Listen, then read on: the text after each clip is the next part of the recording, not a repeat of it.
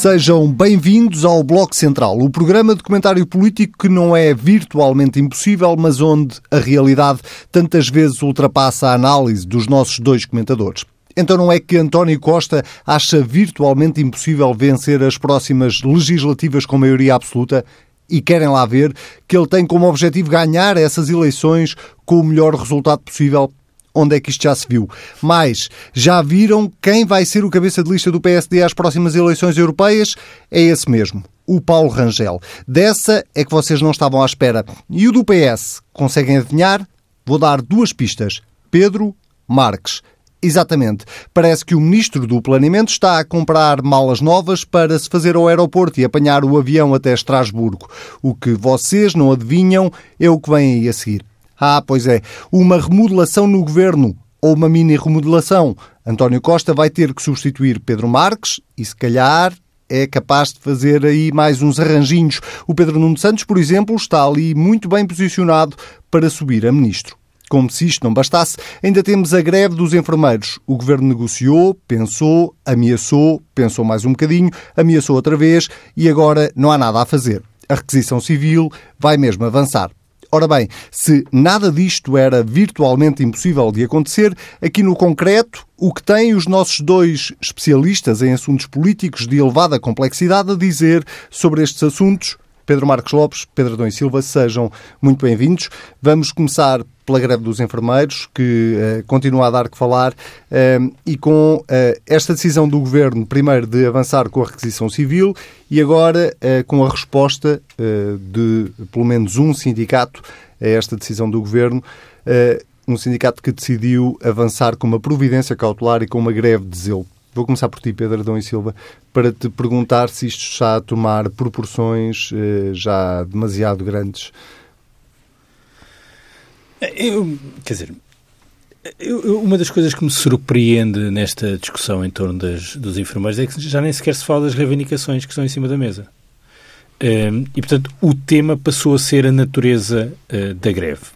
E eu devo dizer que há aqui duas questões que devem ser uh, tidas em consideração. Uma primeira tem naturalmente a ver com as reivindicações. Eu tenho muita dificuldade em compreender que em 2019 uh, uma reivindicação como idade de reforma os 57 anos seja uma coisa para levar a sério num processo negocial. Acho incompreensível. acho mesmo incompreensível. Tenho dificuldade em perceber as reivindicações salariais à entrada dos, dos, enfermeiros. Porque é natural que, quando olhamos profissão a profissão, todas as pessoas tenham eh, legitimidade eh, e boas razões para exigir eh, aumentos. Bom, mas no caso dos enfermeiros, eh, a entrada na profissão há 10 anos era nos mil euros, aumentou eh, nos últimos anos de mil para 1.200 e agora há aqui uma reivindicação para 1.500. Independentemente da justiça estamos a falar de, uma, de um aumento que, se fosse atendido, seria um aumento de 300 eh, euros eh, em cima de 1.200, portanto, estamos a falar de quase 30% de aumento. Coisa, quer dizer, eh, imaginemos uh, o que isto significa. E, e o ponto e o aqui que abria, é o é? efeito de arrasto. É que, é que quando nós falamos destas discussões no contexto das profissões uh, uh, na, na, administração pública, há aqui um problema de equidade e de relação com as outras profissões e um efeito de arrasto não considerar isso, quer dizer, o, o, o, governo e o Estado têm de ter sempre como preocupação o interesse comum e não apenas a gestão de cada reivindicação parcelar. Um, e isto é mesmo importante, tal como há uma outra uma outra questão que, que faz parte da, das lutas dos enfermeiros e há muito tempo e que eu acho absolutamente justa, que é a questão uh, da carreira e das várias categorias. Só que essa também já foi uh, atendida. Aliás, uma parte importante das reivindicações dos, dos enfermeiros uh, já, for, já, foram, já foram atendidas e houve um processo negocial, aliás, com os sindicatos que até aqui eram os mais representativos, não sei se continuam ou não a ser, que chegaram a acordo. Depois sobra uma questão que é muito mobilizadora da classe. Notou-se isto esta semana, que é a tensão entre os enfermeiros e os médicos. e, que, e que se prende com aquilo que cada um pode fazer. Uh, e eu acho que essa é uma boa discussão para ser uh, tida, mas que não é uma discussão para ser tida num contexto de outras reivindicações, porque é uma questão que tem muito mais a ver com a, a natureza da política de saúde em Portugal. E que tem a ver até, em parte, com a lei de bases da saúde que está a ser discutida, ou não? Sim, não sei se isso é uma coisa que a lei de bases vai tratar. Mas é, é, é um ponto Mas que deve ser. ser eu acho que é um ponto que a política de saúde em Portugal deve enfrentar e que outros países já, eh, já trataram e que, por exemplo, há um indicador que tende a aparecer muitas vezes uh, uh, e que tem a ver com o rácio de enfermeiros com o número de enfermeiros para a população, ou até o rácio de enfermeiros por relação ao número de, uh, aos, aos médicos. Ora, nós não podemos olhar para esse valor, que em Portugal é, é, baixo, não tendo em conta aquilo que os enfermeiros fazem em Portugal, que é diferente daquilo que fazem, por exemplo, no Reino Unido.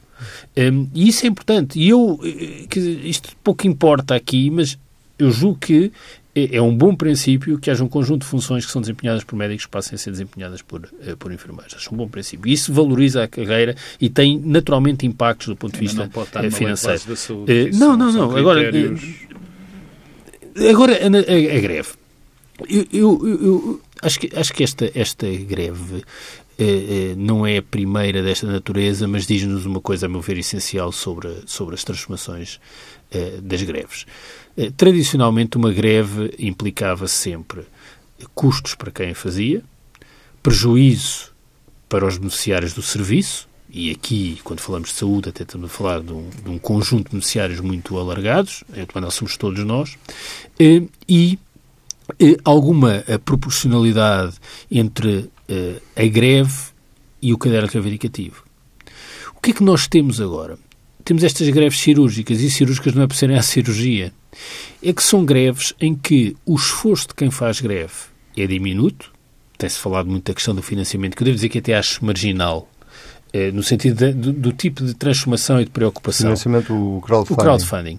Eh, mas o esforço é diminuto no sentido os professores já tinham feito uma coisa semelhante quando fizeram greves às reuniões de avaliação. É que basta faltar um para não se realizar o ato médico ou, eh, no caso, as reuniões que permitiam lançar as notas. Ou seja, com pouco esforço e com alguma divisão de tarefas e organização da parte de quem faz greve, é possível produzir um grande efeito. E muitas vezes esse grande efeito não é proporcional às reivindicações que estão em cima da mesa. Ah, e isso, de facto, é aqui uma coisa diferente e que muda a natureza das greves.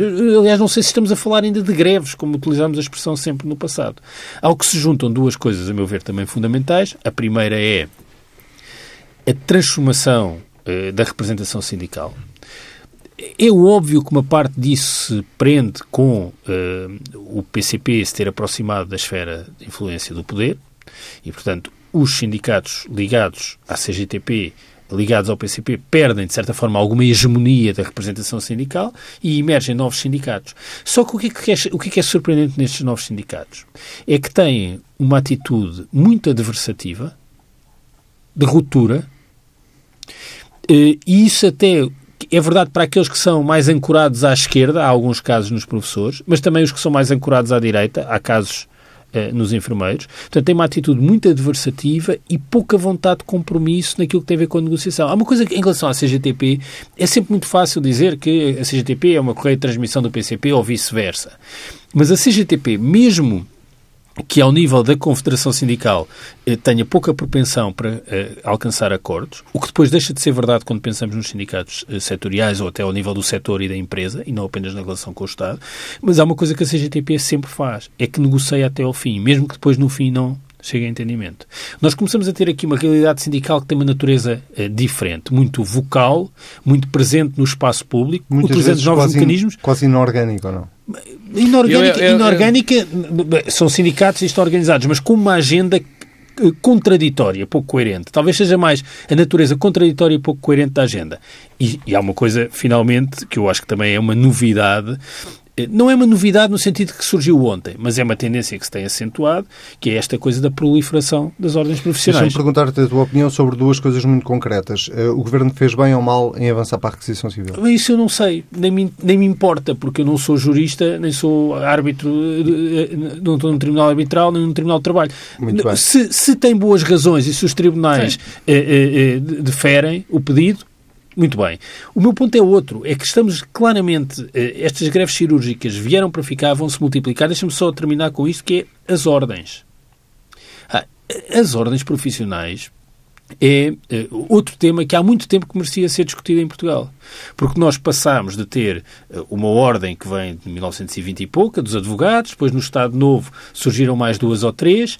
Bom, entretanto, nos últimos 20 anos, proliferaram as ordens, muitas delas ligadas à saúde. Isto é importante porque a saúde é uma área com muitos recursos financeiros, no sentido em que a despesa com saúde, quer pública, quer privada, aumenta muito e vai continuar a aumentar, e portanto as questões laborais passam a ter uma natureza diferente, mas temos uma proliferação de ordens, há mais umas quantas para serem aprovadas, dos fisioterapeutas, assistentes sociais, nutricionistas, se não estou em erro, eh, ou seja, se, repara, sempre com esta ligação à, à, saúde, porque mesmo os assistentes sociais cada vez mais uh, uh, evolui para uma questão de cuidadores. E tu achas que as ordens estão a substituir ou a tentar substituir Não, só os sindicatos? As ordens têm poderes que são delegados pelo Estado e são poderes que têm a ver com garantir a deontologia e as boas práticas profissionais e a qualidade dos serviços. Como é que as ordens já não são isso?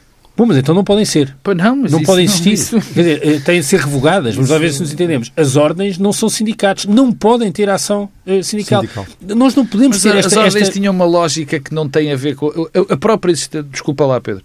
A própria lógica da ordem profissional era uma lógica hum, incita num determinado naquilo que se considerava um determinado papel das profissões e da sua ligação Mas à então comunidade. Mas então acabem as ordens. Mas eu não estou, Pedro, eu não estou a dizer que se devem acabar ou não, eu só estou a dizer existem, que as coisas se transformaram. Existem para regular as profissões e garantir as boas práticas nos serviços é, que são prestados é aos cidadãos. Porquê? Porque são profissões tendencialmente de natureza liberal.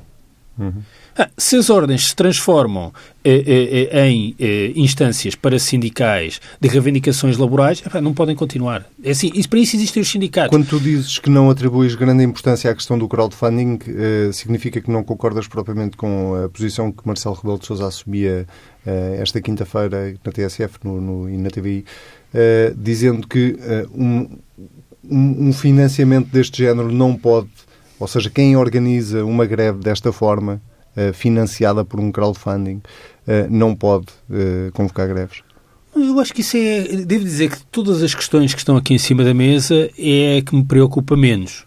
Acho que é, é óbvio que há aqui uma tensão entre interesses eh, potencialmente contraditórios, eh, do, do setor, novamente, porque a saúde é uma área onde há muitos recursos, onde pode haver interesses de privados que visam eh, fragilizar o Serviço Nacional de Saúde, porque é, é, mais difícil traçar a origem do dinheiro. Ah, mas isso não, não é o que me preocupa. O que me preocupa é que passou a ser possível fazer greves com poucos custos para quem faz as greves e com muito prejuízo para quem beneficia dos serviços. E que essa relação é desproporcional com a natureza das reivindicações. Isto é uma coisa nova. Já se passou com os professores, está-se a passar com os enfermeiros ah, e vai continuar a passar-se. Se perguntas, na saúde vai acontecer mais? Vai. E se somarmos a isto a proliferação de eh, novos movimentos sindicais com uma natureza diferente e eh, ordens profissionais que exorbitam claramente as suas funções. As pessoas dizem, ah, mas eu, não, o problema não é a ordem dos enfermeiros, a ordem dos médicos já fez várias vezes a mesma brincadeira. Mas ordens a apelar a greves e a falar e a, a surgirem como eh, eh, eh, alguém que se quer relacionar, no caso com, com, o governo, para tratar de matérias laborais, é uma coisa que não é aceitável. Pedro Marcos Lopes, vou pegar aqui numa das pontas do Pedro Adão e Silva uh, para ver se cola contigo. Tu achas que o PCP está a perder a mão uh, na, nos cadernos reivindicativos e na forma como se reivindica em Portugal? Acho que não. Acho que não. Acho que o PCP continua a ter um papel importante nisso e, não, e nem a presença do partido na geringonça, enfim, conjunturalmente pode pôr, pode levantar algum problema, mas não, não, não parece que isso seja estrutural. O grande problema, quer dizer, dentro desse aspecto, e deixa-me começar por, por. Porque esta greve traz, traz muitas novidades, de facto. Traz muitas novidades eh, que vão ser novidades que eu temo, temo, enfim, acho que vão permanecer. Nós vivemos há muitos anos uma crise brutal no movimento sindical eh, português e, e internacional, na Europa. O movimento sindical é algo que está em profunda crise, para mal de nós todos. E, e o que tem acontecido, e esta, e esta greve é, é também um, um, um indício avançado de que o movimento organizativo, para não chamar sindical, dos trabalhadores está a ser feito de outra forma. Corre o risco ser feito de outra forma, ou está em transformação. Quer dizer, porque os sindicatos, neste momento, já não conseguem a maior parte das vezes, uh, uh, suprir as necessidades reivindicativas dos, dos, dos, profissionais. Nós temos uma taxa de sindicalização extraordinariamente baixa, as taxas de sindicalização por esta Europa fora têm vindo a baixar. Nos Estados Unidos, que era um país tradicionalmente muito sindicalizado, também estão a baixar. E eu acho que nós estamos a assistir, e isto é, um, repito, um indício, um indício avançado disto, de novas realidades da luta dos trabalhadores. Não, de o, novas o, formas de, de só, eles se organizar. Eu só acho uma coisa é, que me surpreende em todo este processo em Portugal é porque no passado, se tivéssemos de escolher um motivo pelo qual a, a CGTP era, os sindicatos afetos à CGTP eram frequentemente criticados, era por terem agendas reivindicativas excessivamente maximalistas. Isto é, por pedirem o impossível. A substituição ou pelo menos o surgimento de novos sindicatos para compensar alguma incapacidade de representação da CGTP, o que é que faz? Agendas ainda Sim, mais maximalistas. Mas são, ah, isto é uma coisa isso, não, extraordinária mesmo. Não, eu não acho extraordinária. Francamente, eu acho que são dores de, de parto. Ou seja, eh, é muito provável. Podem ser. Também Sim, podes interpretar nascer, como isso. O que vai nascer oh, Pedro, vai ser não pior. Sei, não sei. daquelas não sei, mas não, isso não, é, eu estou a antecipar Mas mesmo. eu sei que estás, mas... O que se passa nos o, professores e agora oh, Pedro, nos, nos Pedro, eu, com os novos movimentos é Pedro, eu não sei se vai ser pior ou melhor. Também, também tenho um receio muito, muito grande. Agora, o que eu sei, ou que julgo saber, é que nós estamos perante o nascimento de novas realidades, que já começaram com as pessoas, com o sindicato, não, não custa nada dar-lhe o nome, com o STOP, e com isto que estamos, está a crescer uma, uma nova realidade. E essa nova realidade tem curiosidades eh, muito, muito, muito interessantes. Por exemplo, o Pedro falou aqui, eu já ouvi falar noutros lados, que eh, estamos perante uma greve onde não há penalização para os trabalhadores, ou pelo menos a penalização é muito menor do que habitualmente. O que é interessante porque toda a legislação laboral, por exemplo, é feita em função de um desequilíbrio que há em termos da relação entre o empregado e o patrão, onde se presume que o patrão tem uma posição de força. E é verdade que tem.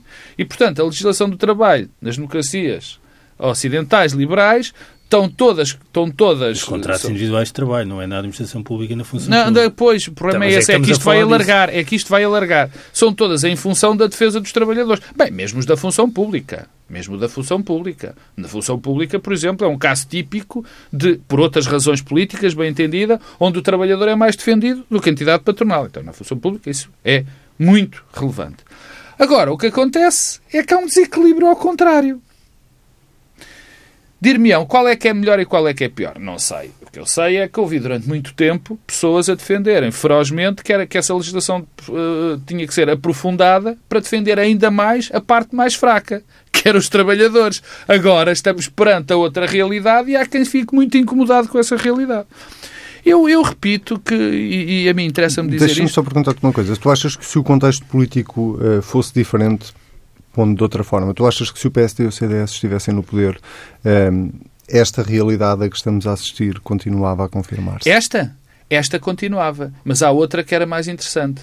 E aí é que eu dou razão à pergunta que estava por trás de ti, estava por trás da tua ah, cabeça, estava que tu perguntaste, que era o que estava. Agora também tenho que interpretar o moderador. Mas tu és Mas muito eu... bom. Obrigado. Mas eu percebi. É que também, se é muito provavelmente o nível de greves, o nível de contestação laboral, se fosse um governo de PSD-CDS, não teria sido o mesmo a vender este governo. Era isso que estava por trás Exatamente. da tua pergunta. Eu isso tenho a certeza. Estamos a falar de um eu isso sindicatos com uh, alinhamentos políticos eu diferentes. Eu isso tenho a certeza. É? O que eu acho, o que eu acho, eu isso tenho a certeza da primeira parte, que se fosse um governo do PSD e do CDS, a CGTP tinha sido muito mais ativa, tinha existido muito mais greves, em alturas muito mais problemáticas, menos agora, que é muito menos problemático para o governo. O que eu penso é que estes movimentos estão pouco partidarizados ou pouco politizados. Politi politizados. Uhum. Eu acho que esses, estes movimentos não são muito politizados. O que também é uma mudança uh, uh, forte na, na, representação dos trabalhadores nos sindicatos. Porque, quer se, quer se queira, quer não, os sindicatos, as correntes sindicais europeias, foram, são sempre ligadas a partidos. Sempre. É mais o contrário, os partidos é que... Ou, que de, uh, exatamente. É, é, que isso não Os acontece partidos... por acaso, não é? Não, claro que não. É que a consequência obviamente. de termos estes sindicatos que, eh, na aparência, são despolitizados, Que, obviamente. para não utilizar a expressão eh, partidária, despolitizados, sem algum tipo de ancoragem social e política no sentido tradicional, Hum. traduz-se em agendas reivindicativas eh, eh, maximalistas, incoerentes, incoerentes no sentido de não conferirem coerência ao conjunto das reivindicações Pedro, do mundo do eu trabalho. repito- Isto é uma coisa. é- O que se está, é nós andamos aqui várias semanas a não. falar dos coletes amarelos. Os coletes amarelos são uma manifestação mais avançada de uma to- total incoerência entre o conjunto das Não, reivindicações não, dos vários não, setores não, mas sociais. Não, eu acho que isso é, eu, eu, já vi, eu já vi essa comparação e acho que essa é uma comparação, não francamente. ainda, então- mas, eu, mas eu já, várias vezes. Mas eu acho uma comparação abusiva, porque o que está em causa aqui são coisas completamente diferentes. Só na perspectiva da agenda maximalista. Aí dou-te de barato. Não, é verdade. Não, agenda maximalista no sentido da incoerência Não, não, não, entre o conjunto de agendas do mundo do trabalho. Hum, Isso, isso, eu não, isso eu não consigo ver, porque isso não consigo ver, porque isso também já havia no movimento sindical, quando havia reivindicações para determinados setores que iam implicar outras consequências noutros, e os sindicatos nunca se preocuparam com isso. Eu acho que isso não é verdade, Pedro. Francamente, eu acho que os sindicatos nunca olharam muito para o que estava ao lado, em, em nenhuma altura não tinham uma preocupação estrutural sobre, sobre o estado da comunidade. Agora, eu, eu, eu percebo as tuas preocupações. O que eu digo é que isto podem muito bem ser dores de parto. E é, e é uma consequência direta, uma consequência direta e clara, para mim isso não tem dúvida, da crise do movimento sindical. Porque, pura e simplesmente, os trabalhadores já não se sentem bem representados pelos Mas, sindicatos mas são sempre tradicionais. bem representados porquê? Porque não reivindicam. É que no passado Oh, nós sempre ouvimos dizer que os trabalhadores não se sentiam representados Pedro. porque achavam que as agendas estavam Pedro, politizadas Pedro, e eram muito Pedro, avançadas. O porque se sentem, porque não se sentem representados, francamente não sei. Eu, eu acho que ninguém sabe. Quer dizer, eu Não. sei porque é que não se sentem representados. Porque acham que os- as, as estruturas que os, que, os, que os defendem ou que os apoiam não são suficientemente efetivas, que não fazem suficientemente bem o seu trabalho. E isto surge agora. Isto é o que eu vejo ser a razão Deixa-me voltar aqui ao caso dos enfermeiros para, para vos perguntar Eu uma coisa e falar nós das temos que mudar ordens, de sabes? assunto. Deixa-me só falar da... Eh, Posso? deixe, deixe, deixe, mas talvez isto ajude. Eh, vocês têm a sensação neste momento, e começo por ti, Pedro Marcos Lopes, eh, têm a sensação de que as pessoas eh, não estão, eh, já, já, já deixaram de compreender eh, esta greve e, e já que o feitiço está a virar um bocadinho contra o feiticeiro, ou É, seja, é sempre assim. que as é pessoas já sempre não assim. têm muita paciência Não, é sempre para... assim, é sempre assim. Quer dizer, primeiro, é, é como tudo, é- são os níveis de saturação. Ou seja, uma greve ou qualquer movimento começa por ser, enfim, ter alguma compreensão. Depois, quando afeta muitas pessoas, tem um efeito sobre importante, é, um- é bom para quem está a fazer a greve porque está a afetar pessoas. E as greves servem para isso, para afetar, para aborrecer, para perturbar. É assim que as reivindicações resultam. E depois, quando duram muito tempo, as pessoas começam-se a virar contra. Não é só isso, é toda a Contra- nuvem negra que existe em torno desta Agora- greve, não é? A O financiamento, Eu- eu- vir de uma eu- ordem ou estar a ser instigada eu- por não, uma ordem. Eu, ah, esse há dois pontos aí que eu. Desculpa, mas de eu não, não, não, não subscrevo. Primeiro, a questão do financiamento. Acho que a questão do financiamento é uma questão menor nisto tudo, francamente. Acho isto, uma, francamente, uma questão menor. E, aliás, até acho que há um abuso quando se fala do, tratamento. Ah, Acho que se está a partir de um princípio eh, que, que, que, é, que é, é, é uma forma, é, é abuso, é essa palavra. Quer dizer, o que no fundo se está a dizer é que estes senhores estão a tentar, quem financia está a tentar construir para se destruir algo e não propriamente para defender os trabalhadores. Essa é a presunção que se faz. Eu acho essa uma presunção selvagem. Não é a greve que é selvagem, a presunção é muito selvagem. O segundo ponto tem a ver com a, a se me permites agora, Sim, em relação às ordens. em relação às ordens. As ordens tinham uma lógica. As ordens, eh, enfim, eh, são eh, entidades, salvo erro, eu tenho medo, que começam ali no século XIX, XVIII, XIX, que são mandatos, no fundo, mandatos dados a uma, a uma instância, a uma organização, para fazer cumprir determinados, determinadas prerrogativas. Tem, tinham prerrogativas em 26 mesmo. em 1926. A Em primeira, 1926. 1926. Mas Mas, está bem, mas eu digo das ordens de, de outros países. E, e que são dadas Nós por... chegámos ao 25 de Abril com quatro ordens. de Médicos, médicos enfermeiros, desculpa, engenheiros, engenheiros. farmacêuticos e advogados. Pronto. E eram, como são profissões de interesse público, digamos assim, davam-lhes um determinado tipo de, de prerrogativas e de controle sobre a profissão Eu, por exemplo, tive, eu tive para uma pessoa ser advogada tem que fazer um exame à ordem. Quer dizer, é, é, era isso que funcionava. Agora, proliferou, uh, proliferaram estas ordens que eu não percebo bem como é que agora funcionam como ordens, porque eu já não as reconheço como ordens, ou pelo menos como as ordens que o Pedro aqui enumerou, como essas quatro. Dir-me-ás, mas isso é mau, isso é bom? É pelo menos ilegal. Dúvidas. É pelo menos ilegal. Bom, isso é. São, mas é que, é que, tem, isso, é que o ser é. bom ou mau não conta para nada, para este efeito. Não, conta porque, porque também é uma realidade que está em transformação. O Estado confere eh, poderes públicos de representação do Estado que têm a ver com eh, eh, as boas práticas profissionais, o cumprimento dos códigos deontológicos, a disciplina. e, portanto, não é até porque há uma contradição. Não é possível, a mesma instância, garantir isto e fazer reivindicações laborais. Eu sempre achei que havia uma contradição insanável nas ordens. E ela agora está-se a revelar. Porque quem defende, teoricamente, quem defende o, o, a essa ordem, normalmente está também do lado das reivindicações dos Mas profissionais é que, da assim, ordem, percebes? Eu sei que é ilegal. O, se, o Estado é confere, se o Estado confere poderes eh, públicos para eh, a ordem garantir eh, as boas práticas deontológicas e certo. a qualidade dos serviços, não podemos ter a mesma instância a opor-se às políticas públicas para o setor. Quer dizer, isto é uma, é uma questão de princípio. Eu não estou a dizer. Eu percebo, em termos de mandato. As pessoas que fazem parte da ordem eh, têm toda a legitimidade e todo o direito em opor-se radicalmente ao que o anterior que... governo defende para a saúde, este e o próximo. Pedro, tu partes do princípio que a ordem podem... é uma emanação do Estado.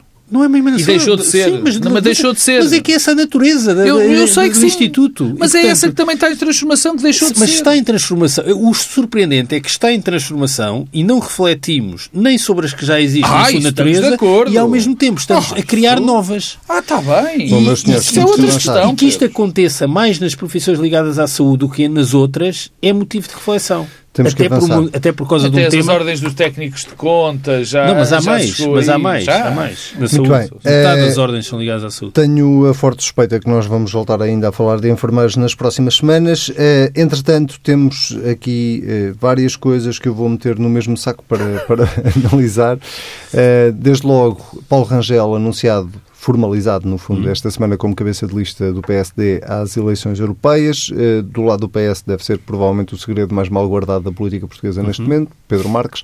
É uma coisa curiosa, porque a capacidade do PS e do governo de guardar segredos é muito baixa.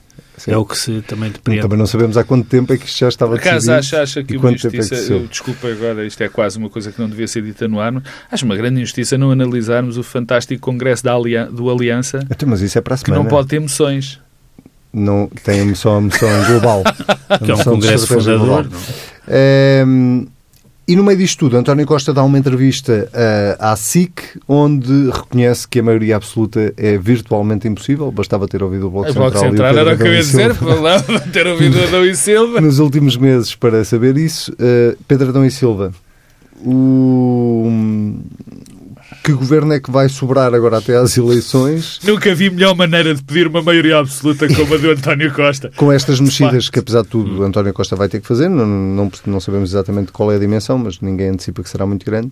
É, mas é, aquilo que António Costa poderá mexer no governo é também a pensar é, no desempenho que o Executivo pode ter até, até às eleições. Vou tentar ligar as tuas coisas todas, é começando é até por, por, por, Paulo Rangel. Até ver, um dos dados que acho que encerra alguma curiosidade nos cabeças de lista ao Parlamento Europeu é o facto de todos eles estarem a repetir, e por vezes repetir pela terceira vez, a, a, a candidatura. Isso é curioso porque no passado o Parlamento Europeu e os cabeças de lista foram utilizados pelos partidos para promover alguma renovação eh, e alguma eh, criação de novos protagonistas na política portuguesa. Bom, Paulo Rangel, eu acho que é uma figura bastante singular, porque é alguém que muitas vezes se declara como um moderado e um centrista, portanto, de certa forma correspondendo uh, uh, àquilo que é a liderança de Rui Rio, no entanto, na sua prática cotidiana, também muito sensível às conjunturas internas do PSD, tem sempre as posições mais radicais e mais extremistas sobre quase todos os assuntos. Um, ehm, e, portanto, uh, é, é, de facto um caso paradoxal. quanto a Pedro Marques e à, e à remodelação A acumulação, quer dizer, é uma inevitabilidade. Imagino que seja uma acumulação muito circunscrita apenas para eh, substituir Pedro Marques e não tanto uma acumulação em que o Primeiro-Ministro vai aproveitar para, já que tem de mudar uh, o Ministro uh, das Obras Públicas, fazer outras alterações. Portanto, haverá uh, alguma distribuição daquilo que são os pelouros que tem Pedro Marques. E Pedro o... Nuno Santos pode ser promovido. Sim, e, portanto, será isso. Ficará com uh, uma parte uh, uh, dos, de, das, das, pastas que Pedro Marques tinha. A curiosidade em relação aos fundos comunitários, que é uma pasta importante do ponto de vista da, da, política de qualquer governo e do, do centro do poder em qualquer governo. Mas agora, esta promoção de Pedro Nuno Santos encaras como uma espécie de prémio? Não, está ligada à escolha de Pedro Marques para cabeça de lista ao Parlamento Europeu, porque, e sobre isso, duas coisas, uma sobre o Governo e uma sobre o Partido Socialista. Sobre o Partido Socialista, o que me parece mais ou menos óbvio desde o último Congresso, em que eh, Pedro Nuno Santos se pré-anunciou como candidato futuro um dia a secretário-geral, é que António Costa quis sempre, eh, a partir daí, eh, sugerir duas coisas. Uma, é cedo, e a segunda é preciso garantir na substituição geracional, que em todos os partidos tem lugar, eh, algum pluralismo e não uma via única. Eh, e eh, a anterior promoção de Fernando Medina em Lisboa e agora a promoção de Pedro Marques, porque é disso que estamos a falar como cabeça de lista, que coincidirá com a subida de Pedro Nuno Santos ao governo, é um sinal que António Costa quer dar, no sentido de é bom que esta geração não repita os erros das gerações anteriores de lutas fraticidas e que tem necessariamente a haver vários caminhos e bastante pluralismo. Finalmente, a questão do governo e das europeias. Ao escolher uh, um ministro que sai do governo para ser cabeça de lista às europeias, eu não fui fazer o exercício se isso já tinha acontecido em algum governo uh, anterior. Mas isto uh, tem aqui um elemento um pouco surpreendente para a forma como estamos habituados a ver europeias. É que normalmente as oposições tentam fazer das europeias um momento de avaliação e para mostrar um cartão amarelo a quem está no poder. Desta feita, o que temos é o Governo a tomar a iniciativa de fazer das europeias um momento de avaliação do próprio Governo. Hum, isso é curioso, eh, porque é isso que vai estar em causa, não apenas pelo perfil eh, do candidato Pedro Marques, que sai do governo, mas também porque é um perfil baixo do ponto de vista, até na comparação com os outros cabeças de lista, eh, o que significará que António Costa vai estar muito presente na campanha das europeias. E, portanto, o Primeiro-Ministro e o líder do Partido Socialista querem fazer das europeias um momento de avaliação Teste ao governo eh, e vai, vai ser ele que vai estar também a, eh, a, a votos. Pedro Marcos Lopes, eh, nada surpreendido, presumo eu, com, os, com, com, estes nomes, mas que leitura é que se pode fazer de, destas movimentações? Do lado do PSD não é exatamente uma movimentação, é uma coisa esperada, não é? Mas sobretudo do lado do Governo. Bem, do lado do Governo acho que é um prémio a Pedro Nuno Santos em primeiro lugar, porque, enfim, quer se queira, quer não, eh, era ele o, o, pivô da relação, de uma relação que se adivinhava muito complicada entre, entre o Partido Socialista, o Partido Comunista Português e o Bloco de Esquerda. E que não Portanto, lhe correu mal, não é? E que lhe correu bem. E que lhe correu bem e por isso é também aqui uma espécie de prémio. Depois, eh, enfim, isto é uma espécie de segredo para o chinelo, quer dizer, não há quem não fale, nós estamos perante alguém que se declara futuro candidato a secretário-geral do Partido Socialista, que é Pedro Nuno Santos, e todos, enfim, quem acompanha a política razoavelmente sabe que tem outro, que há outra pessoa para, para concorrer a esse... Chama a esse... Dinheiro, não digas. Fernando Medina. a esse papel no futuro, que é Fernando Medina, claro. Portanto, estamos aqui numa, numa espécie de... António Costa uh, uh, fez de Salomão, e quer dizer, pôs os dois na pole position, faltava pôr o segundo com um cargo mais elevado, quer dizer, ministro ou presidente da Câmara de Lisboa, Uh, apesar de eu achar que o Presidente da Câmara de Lisboa tem muito mais poder que o Ministro, achar não, tenho a certeza, mas de qualquer maneira, em termos de, de, de, de, da próxima, de exibição dos dois, digamos assim, uhum. entre enormes aspas, está feito. Uh, há uma parte curiosa, o Pedro já abordou, mas eu acho interessante, é o Governo querer ser testado nas europeias. Uh, eu acho que isso é importante e até acho que pode ajudar há algo que é o mal endémico destas eleições que são uh, que é a abstenção.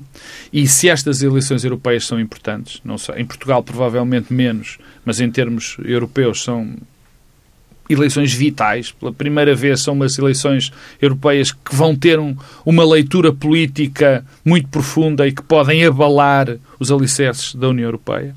E nesse aspecto portanto nesse aspecto, há uma boa contribuição até do Partido Socialista em, em, em, avaliar o seu próprio governo, também está muito confiante. E depois o do PSD, a escolha do PSD. Eu acho que a escolha do PSD de Rui Rio era evidente. Não só porque... Também can... porque Paulo Rangel se portou bem agora nesta... Pois, nesta, eu temi... Neste interregno eu temi, do Conselho Nacional. Eu temi que Rui Rio fizesse um erro, desse um uma rajada de metralhadora nos pés, não, de, não reconduzindo Paulo Rangel. Porque não se adivinha um bom resultado para o PSD, é evidente, mas esse resultado mau, provavelmente mau, não sabemos, ainda estamos longe, para o PSD vai ser o resultado de Paulo Rangel. Se fosse um resultado mau e fosse outro candidato, não seria um mau resultado para esse Era candidato. O candidato de Rui Rio. Seria o candidato de Rui Rio. Portanto, Rui Rio defende-se aqui, não, ganha, a única um, diferença um é que, tempo. se o resultado for mau, será um mau resultado de Rui Rio e de Paulo Rangel. Se o resultado fosse mau e não fosse Paulo Rangel, seria tá só bem, um resultado tá mau de Rui tá Rio. Bem, de acordo. Mas se deste, uh, uh, digamos... Não é isso, é diferente do que estavas não, a dizer. Não é diferente, não é muito diferente. Não é muito diferente porque é evidente que ninguém vai dizer que é só o resultado de Paulo Rangel. Agora, era muito mais grave se fosse só de Rui Rio só que do, do que de ser partilhado com Paulo Rangel. E agora, para terminar? Não, e agora para terminar é, é simplesmente perceber que há alguma ver que alguma incompetência é premiada nas, na, quando se é cabeça.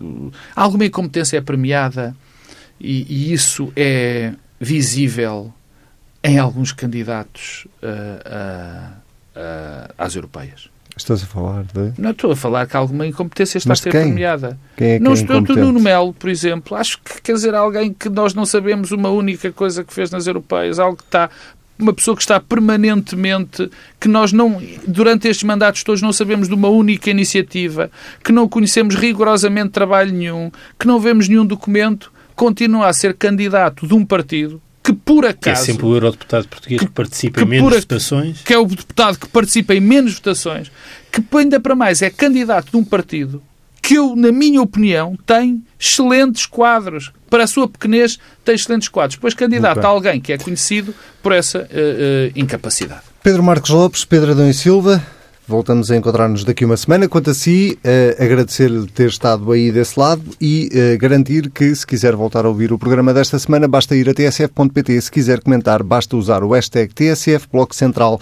Nós estamos de volta daqui a uma semana.